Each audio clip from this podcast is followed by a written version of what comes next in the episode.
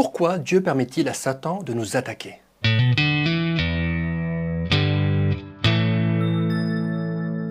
Les attaques de Satan contre nous peuvent prendre diverses formes. Premièrement, il se sert de ce monde injuste, qui est sous son empire selon 1 Jean 5, 19, pour susciter notre convoitise charnelle et nous pousser à pécher.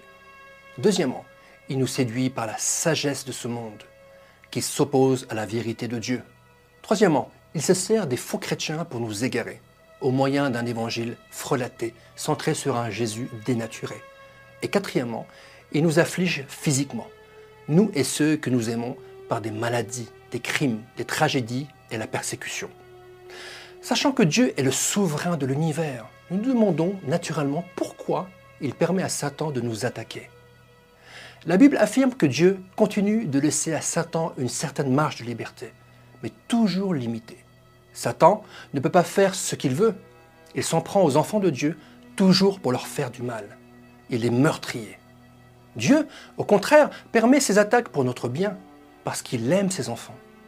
Joseph a fait face à beaucoup d'attaques de Satan, mais à la fin de sa vie, il a pu parler en toute confiance de deux dessins opposés aux sources des mêmes événements.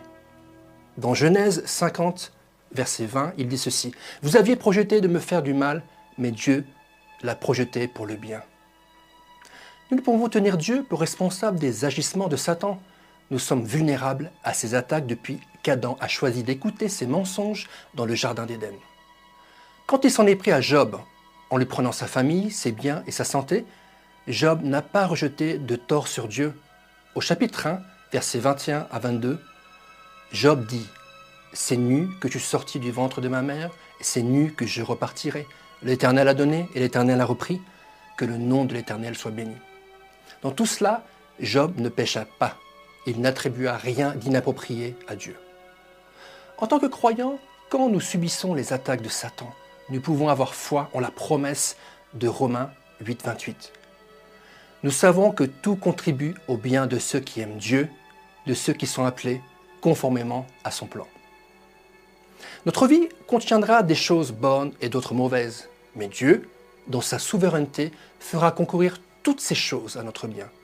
Il peut même se servir des attaques de Satan pour nous faire du bien et nous rendre davantage conformes à Christ, son Fils. Les attaques de Satan, avec toutes les autres épreuves de notre vie, nous poussent à aimer Dieu davantage et à mieux résister à Satan. Elles nous apprennent aussi la patience et fortifient notre foi de bien d'autres manières. Louons Dieu pour sa protection souveraine et remercions-le pour son plan de faire concourir toutes choses, même les attaques de Satan, à notre bien.